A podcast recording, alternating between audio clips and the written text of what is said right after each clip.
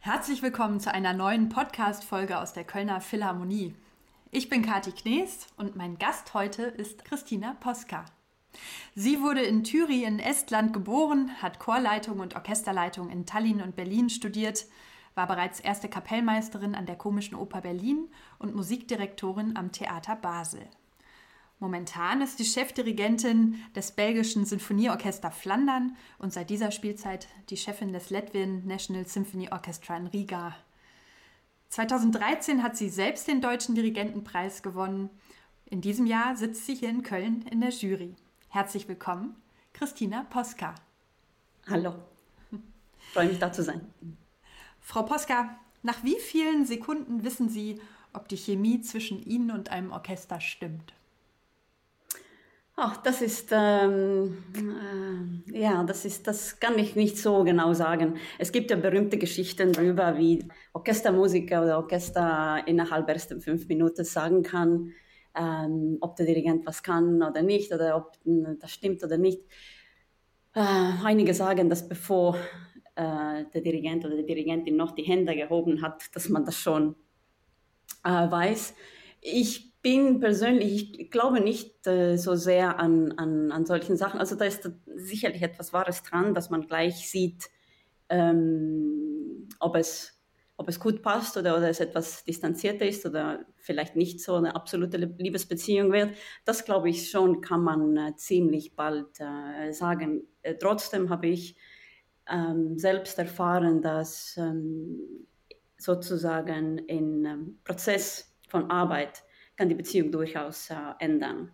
Und ähm, eigentlich ist es, vielleicht es ist, will ich gar nicht so am Anfang das Thema ansprechen, aber dadurch, dass ich eine Frau bin, äh, vielleicht gibt es manchmal hier oder da so Vorteile, bevor ich überhaupt hinkomme. Und dann manchmal spürt man das am Anfang. Aber wenn wir im Arbeitsprozess schon drin sind, äh, dann irgendwann mal ist es weg. Und das heißt, äh, da dieses erste fünf Minuten oder erste eine Minute äh, Theorie äh, gilt dann einfach nicht. Sie haben ja an den Tasten angefangen. Sie haben zuerst Klavier gelernt. Wie ist dann überhaupt der Wunsch bei Ihnen entstanden, ein Orchester zu leiten? Ja, das war, also ich, ich bin kein so, ähm, so ein Fall, wer schon als Zehnjähriger wusste, ich will äh, Dirigentin werden. Ich glaube, damals wusste ich nicht mal, was ein Dirigent ist. Obwohl, ja, natürlich, äh, insofern wusste ich, dass wir haben in Estland ein sehr altes und großes Chor, äh, Tradition, Chor, äh, Gesangstradition, aber auch Chorleitungstradition. Und irgendwann mal war mir klar, dass ich definitiv ähm, mein Leben mit Musik verbinden möchte. Und ich spielte halt Klavier, aber ich, ich, ich hätte gerne etwas mehr Soziales gemacht, als nur sechs Stunden am, Kla äh, am Tag alleine am Klavier zu sitzen. Und ähm, ich dachte, Chorleitung, ich habe keine Ahnung, was das wirklich ist, aber ich probiere das einfach mal aus. Und ähm, ziemlich schnell äh, war mir klar, dass es so meine Sache ist. Und, ähm, und so hat sich das ähm, eigentlich ergeben. Und ähm, ich erinnere irgendwann mal, wenn ich zum ersten Mal ähm, bei der Probe von unserem estnischen Nationalsymphonieorchester war, war ich irgendwie von diesem Live äh, Klang und so. Ich war so bezaubert, dass seitdem war ich so quasi süchtig und habe ich geträumt davon, in diesem Klang irgendwie zu leben. Und äh, so ist es, äh, so ist es ähm, geworden. Ich, ich muss allerdings äh, sagen, dass als Persönlichkeit, ich bin nicht so jemand, der so geboren ist, vor den Menschen zu stehen und denen zu sagen, wo es lang, äh, lang gehen soll. Ich bin eher so eine schüchterne Person. Und manchmal denke ich, wieso habe ich mir so einen Beruf ähm, äh, ausgewählt?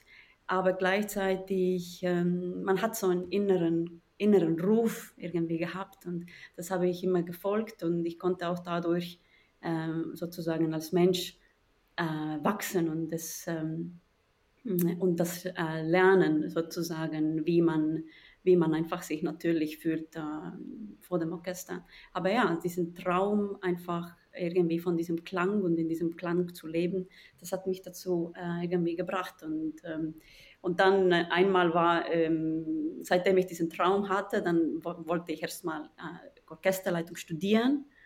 Und ähm, überall, sowohl in Estland als auch in Berlin und woanders, die Aufnahmeprüfungen sind immer sehr schwer und ich dachte nie, dass ich die überhaupt bestehe.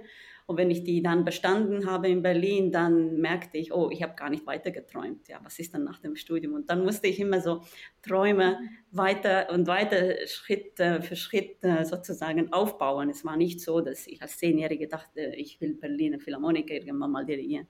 Also alles andere als das. Ja. Und ähm, ja, und dann einfach die, die, ähm, die Faszination für, für Musik, für Orchester, für die Menschen, für die Musik hat mich immer so Stück für Stück äh, weitergebracht und immer eigentlich, was dann gefolgt sind. Und nach meinem Studium in Berlin habe ich äh, direkt an der komischen Oper als Kapellmeisterin angefangen. Das war also sozusagen jeder nächste Schritt war eigentlich mehr, als ich geträumt ha äh, hatte. Ja, so erstmal das Leben ging vor und die Träume gingen, kamen nach, so fast so. die, die Aufgaben einer Dirigentin, die fangen ja auch schon lange vor der ersten Probe mit dem Orchester an. Wie okay. sieht denn Ihre Arbeit mit der Partitur aus? Hören Sie im Vorfeld dann auch viele Aufnahmen von Kollegen an oder wie sieht die Arbeit an der Partitur für Sie aus vor der ersten Probe mit einem Orchester? Ja, das hat viele verschiedene Stufen, ähm, würde ich sagen. Und, ähm, und ich denke eigentlich, diese Arbeit an der Partitur, das ist die wirkliche Arbeit. Und das Konzertwoche wo die Proben anfangen, das ist sozusagen die Spitze des äh, Eisbergs, so ungefähr.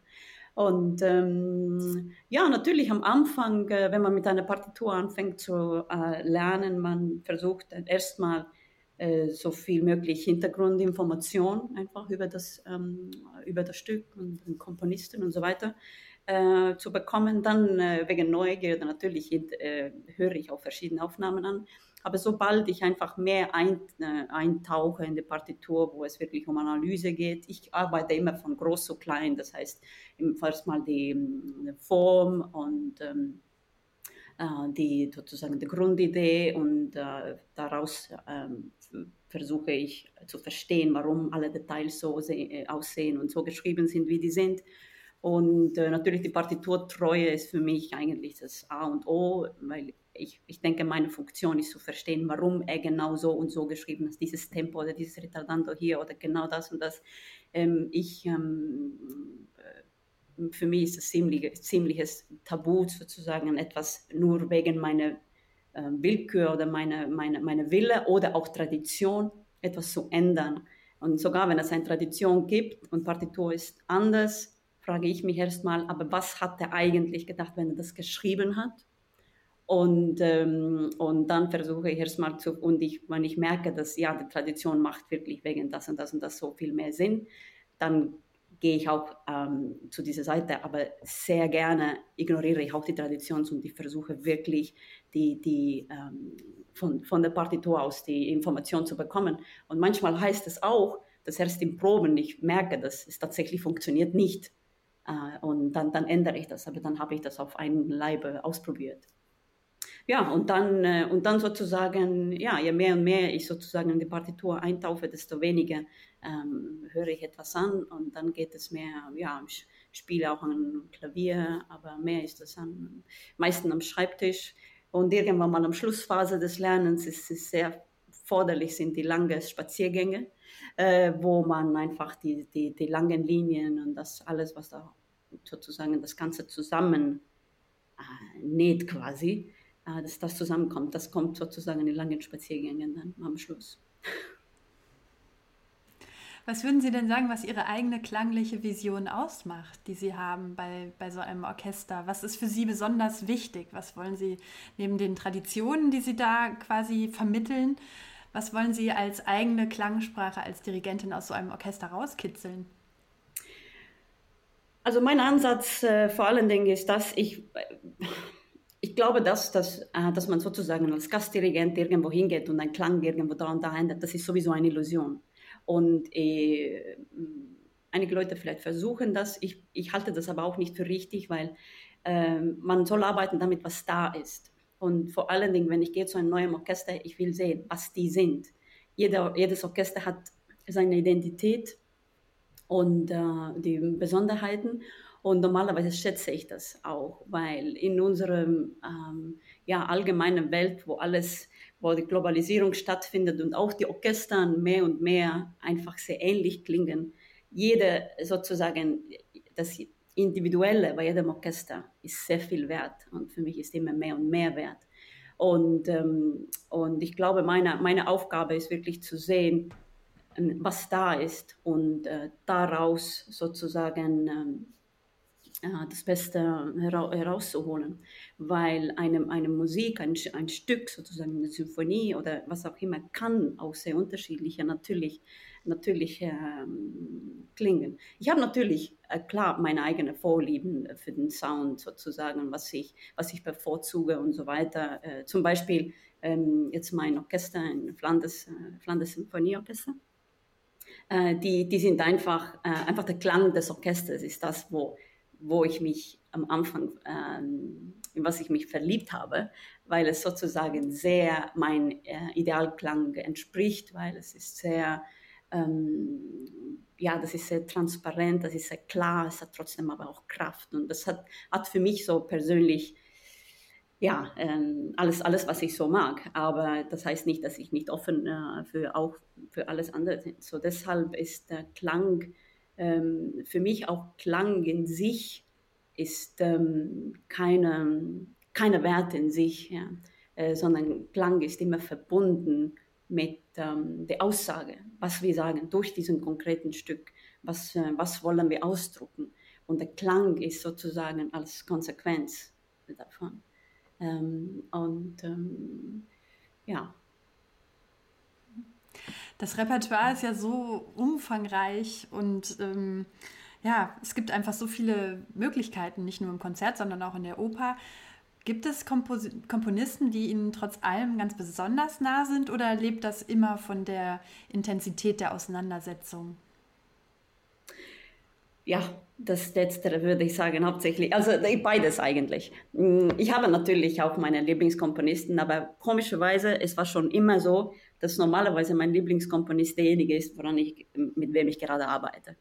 Also das, das, das ist wirklich so und äh, das sind ganz wenige Stücke, die existieren allerdings auch, wo ich tatsächlich äh, ganz intensiv an irgendwas arbeite und es trotzdem nicht mein Lieblingskomponist in dem Moment ist. Also das passiert auch, aber eher selten, weil ich habe äh, gemerkt, dass eine, eine Sache ist, ähm, ja, wo man wo man arbeitet, ähm, äh, oder nicht, wo man arbeitet, sondern wo man sagen will, wenn man im Konzert etwas anhört oder so und wie, was für einen Kontakt man dann hat. Aber, de, aber die Möglichkeiten ähm, für einen Kontakt, was es sein werden könnte beim Arbeiten, beim Tiefergehen bei einer Partitur sind noch ganz, ganz, ganz andere. Aber ähm, ja, äh, aber ansonsten, wenn wir reden über Lieblingskomponisten, äh, Beethoven ist definitiv einer meiner Lieblingskomponisten, Bach aber Bach dirigiere ich fast nie. Ähm, und äh, ich mag vieles. Ich liebe Brahms, ich liebe Schumann, äh, ich liebe Shostakovich, ich liebe Sibelius und so weiter und so weiter. Ist ja eigentlich auch schön, wenn es immer, immer gerade der Lieblingskomponist ist, mit dem man sich dann beschäftigt. Oder wenn es der Lieblingskomponist wird über die Beschäftigung mit der Musik. Das ist ja eigentlich, eigentlich schön. So ist es ja, so sind sie ja immer mit ihrem Lieblingskomponisten beschäftigt. Ja, mir geht es äh, so 98 Prozent geht es mir so.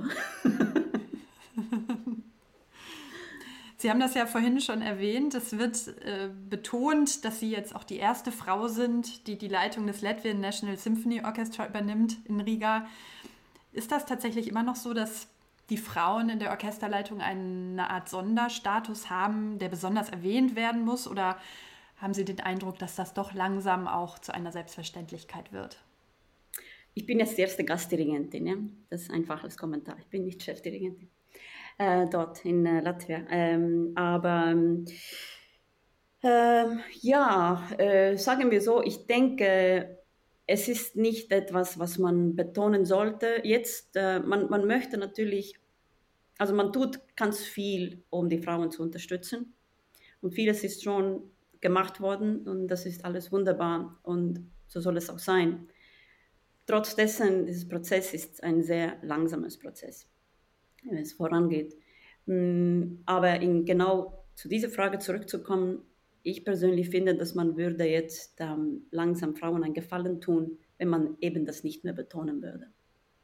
Weil so, solange man das betont, ist es etwas nicht Normales. Und ähm, wenn wir anfangen würden, uns so zu benehmen, als es was Normales ist, dann wird es auch normal sein. Irgendwann mal zumindest.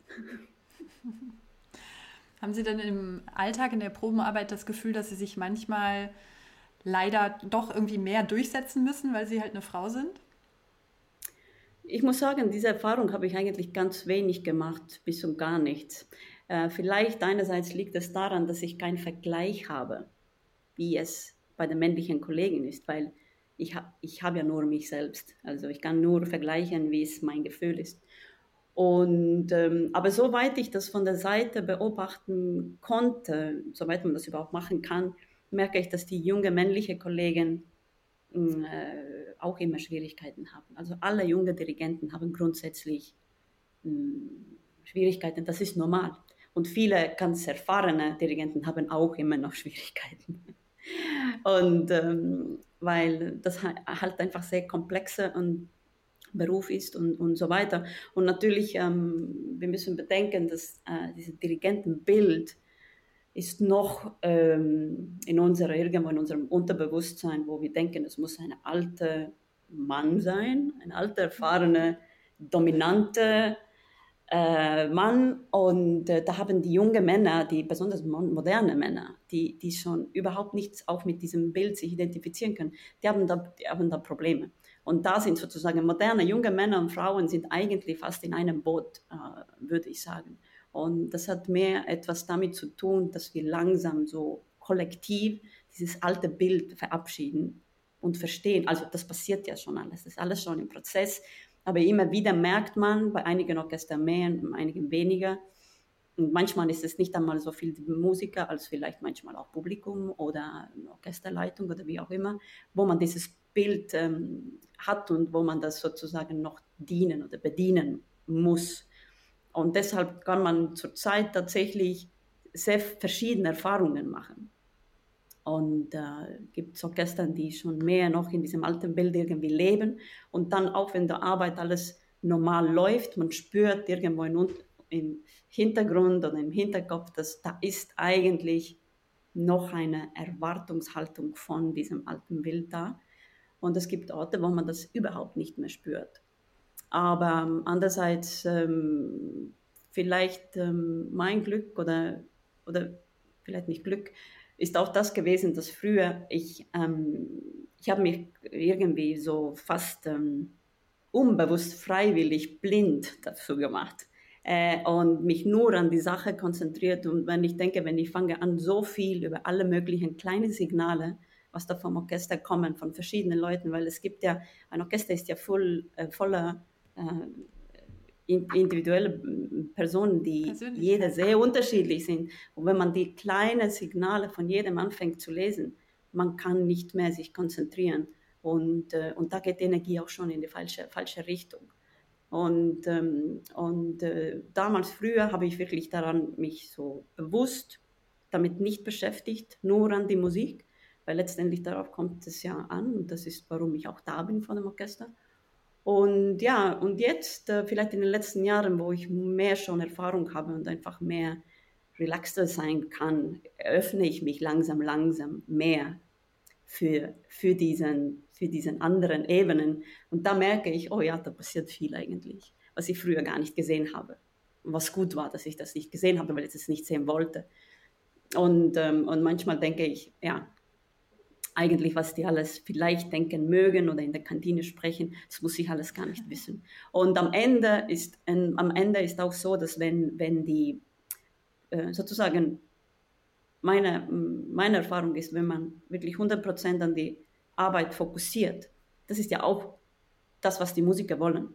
Alle wollen möglichst gut dieses Stück ähm, aufzuführen, woran wir gerade arbeiten. Und dann, es gibt immer einen Moment in den Proben, wo plötzlich einfach diese Nebenfragen einfach nicht mehr existieren, sondern gibt es nur das. Die existieren vielleicht vor der Probe, nach der Probe, aber nicht in der Probe selbst und nicht im Konzert selbst. Und am Ende ist genau das wichtig, was in dem Moment passiert. 2013, da haben Sie selbst den Dirigentenpreis gewonnen. Und jetzt in diesem Jahr sitzen Sie in der Jury. Wenn Sie da jetzt sitzen, äh, unter anderem mit Markus Stenz und Laurens Langefort zusammen, nach was halten Sie denn dann persönlich Ausschau? Also was macht für Sie in Ihren Augen eine besondere Begabung am Dirigentenpult aus? Das ist eine sehr, sehr, sehr schwierige Frage. ähm, weil ähm, ich, ich habe ja neben dem Dirigentenpreis, ich war in mehreren äh, großen Wettbewerben mhm. damals früher und ähm, hatte ich sozusagen auch meine Probleme damit, weil mir, ich war schon bewusst davon, dass es ist kein äh, Sportwettbewerb, wo man klar sehen kann, wer ist jetzt äh, stärker oder wer hat äh, äh schneller gelaufen oder, oder so. Das, das kann man nicht messen. Und ähm, ich denke, es gibt äh, durchaus auch so objektive Kriterien oder Qualitäten, ähm, die, man, äh, die man beurteilen kann. Und es gibt auch ähm, Sachen, wo es einfach mit, mit Logik sehr, sehr schwer hinterherzukommen ist. Und aber ähm, was ich in meiner Vergangenheit in Wettbewerben gesehen habe, ist sogar diese objektive Kriterien werden sehr oft nicht objektiv bewertet. Das heißt, diese Objektivität ist auch vielleicht objektiv nur für mich, aber nicht für die anderen. Und ähm, ähm, in Vergangenheit, ich, war, ich dachte immer, es gibt wirklich, äh, natürlich, was ein Dirigent braucht, ist, ist Handwerk. Ähm, man, man muss äh, die Partitur kennen, gut kennen. Und äh, man braucht natürlich auch einfach diese Fähigkeit, ähm, das einfach auch zu vermitteln und das Beste von dem Orchester ähm, auszuholen. Allerdings gibt es, äh, wie man das so sagt, viele Wege führen nach Rom. Also es gibt wirklich extrem so viel wie wie es Menschen gibt, gibt es Möglichkeiten, das Beste vom Orchester rauszuholen.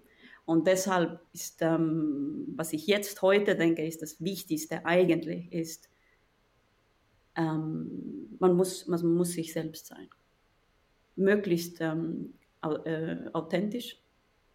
Und, ähm, und dann kann auch die, die, die Musik, die musikalische Information und die Intention und von deinem Kopf und von auch Herz am, am freisten fließen. Und das ist, das ist, äh, das ist sehr wichtig, äh, weil es gibt, ähm, wir, sehen, es gibt ja Menschen, die alles technisch und äh, ähm, ganz, ganz richtig machen. Und trotzdem, das Ergebnis ist nicht da. Und es gibt Leute, man versteht überhaupt nicht, was die machen, aber das Ergebnis ist wunderbar. Und, ähm, und da natürlich fragt man sich, woran das liegt. Das heißt, es ist wirklich viele, viele Komponenten, wovon das Ganze sich zusammen, zusammentut.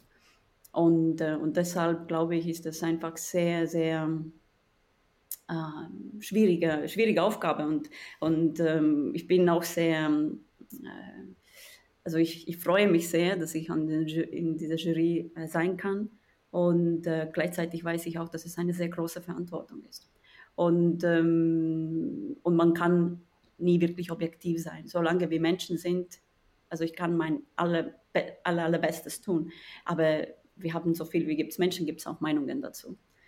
Und ähm, ja, ähm, aber was ich erinnere von meiner eigenen Zeit, wenn ich Wettbewerbe gemacht habe, ich habe mit mir selbst so ein Deal gemacht, dass ich versuche nicht besser zu sein als die andere. Weil dann, dafür hätte ich dann die Nerven nicht gehabt. Ich hätte das nicht gekonnt. Ich hatte wirklich meine Schwierigkeiten, Wettbewerb zu machen. Ich habe mit mir so einen Deal gemacht. Ich, ich dachte, okay, das ist eine sehr gute Möglichkeit in einer kurzen Zeit, mich sehr viel äh, zu entwickeln, weil man muss mit kurzer Zeit ein großes Programm aneignen und man kann mit dem Orchester arbeiten und das ist für junge Dirigenten das einfach das Allerbeste, weil Praxis ist alles in unserem Beruf. Und, ähm, äh, und, und mein, mein Ziel ist, äh, heute besser zu sein, als ich war gestern.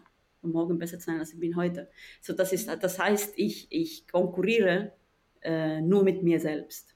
Und das war, das war auch mein, mein Weg, wie ich sozusagen die Wettbewerbe äh, gemacht habe. Und das würde ich auch allen jungen Dirigenten empfehlen, weil sobald man anfängt zu denken, okay, ich müsste das und das und das machen, um jemandem zu beeindrucken und besser als das und das sein, dann ist man schon weg von Musik. Und wenn man weg von Musik ist, ist, ist man für mich äh, raus von, der, von dem Spiel. Im Rahmen des Wettbewerbs wird sowohl das Konzertrepertoire als auch das Opernrepertoire abgefragt, oder? Macht das einen großen Unterschied als Dirigentin, ob man eine Oper dirigiert oder ein Sinfoniekonzert? Ja und nein.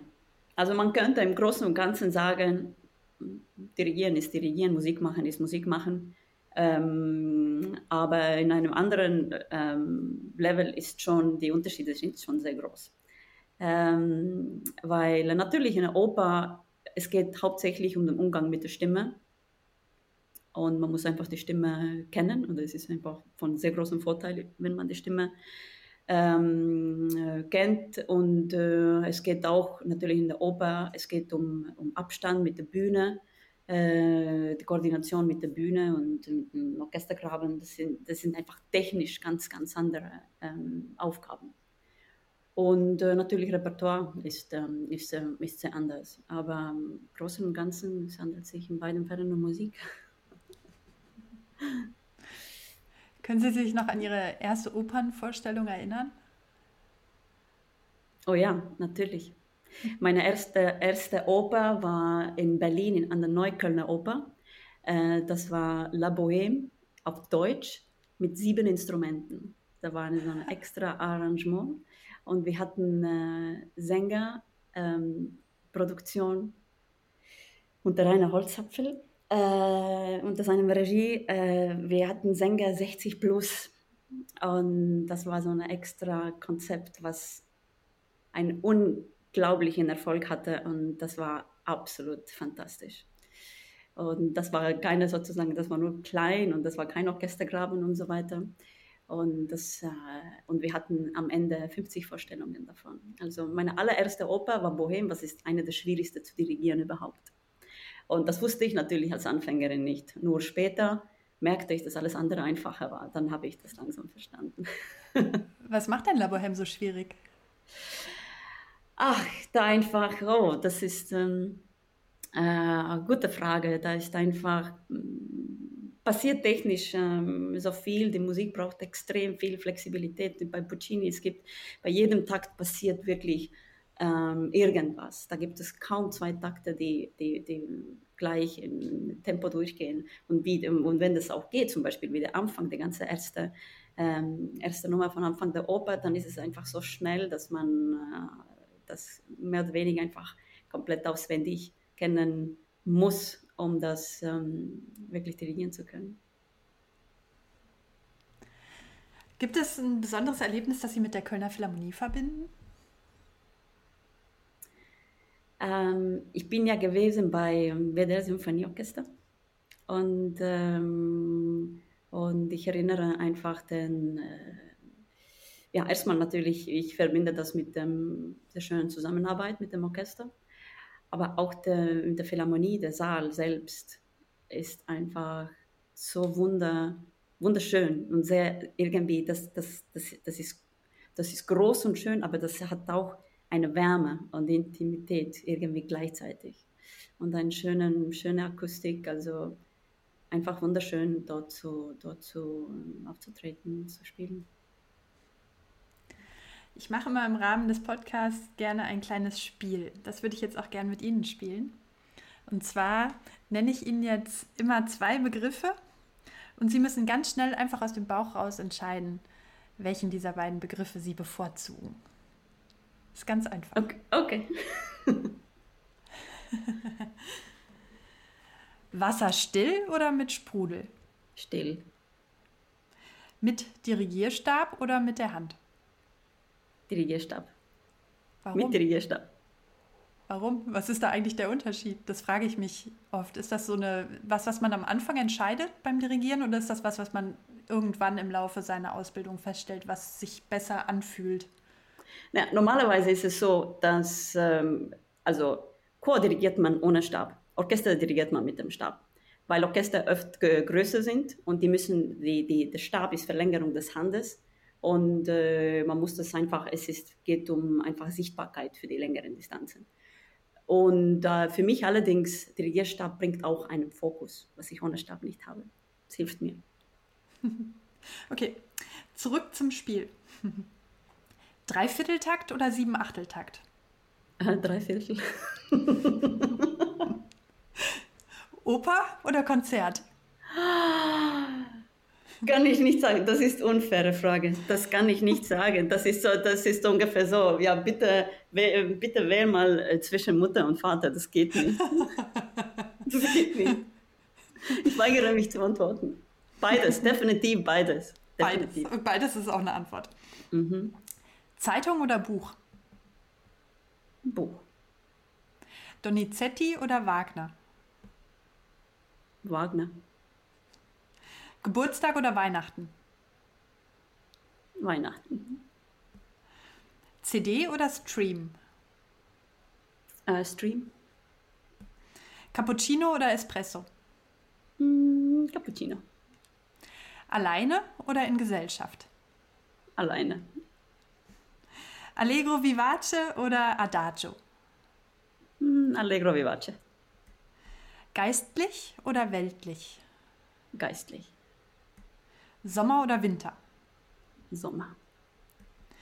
Crescendo oder Decrescendo? Mm, crescendo. Das hat großen Spaß gemacht. Vielen, vielen Dank für Ihre Zeit. Ich weiß, dass Ihr Kalender sehr voll ist. Trotzdem habe ich mich gefreut zu sprechen und ich wünsche Ihnen eine, eine ganz aufregende Zeit während des Wettbewerbs. Vielen Dank. Viele gute Ergebnisse mit den Kandidaten und Kandidatinnen natürlich.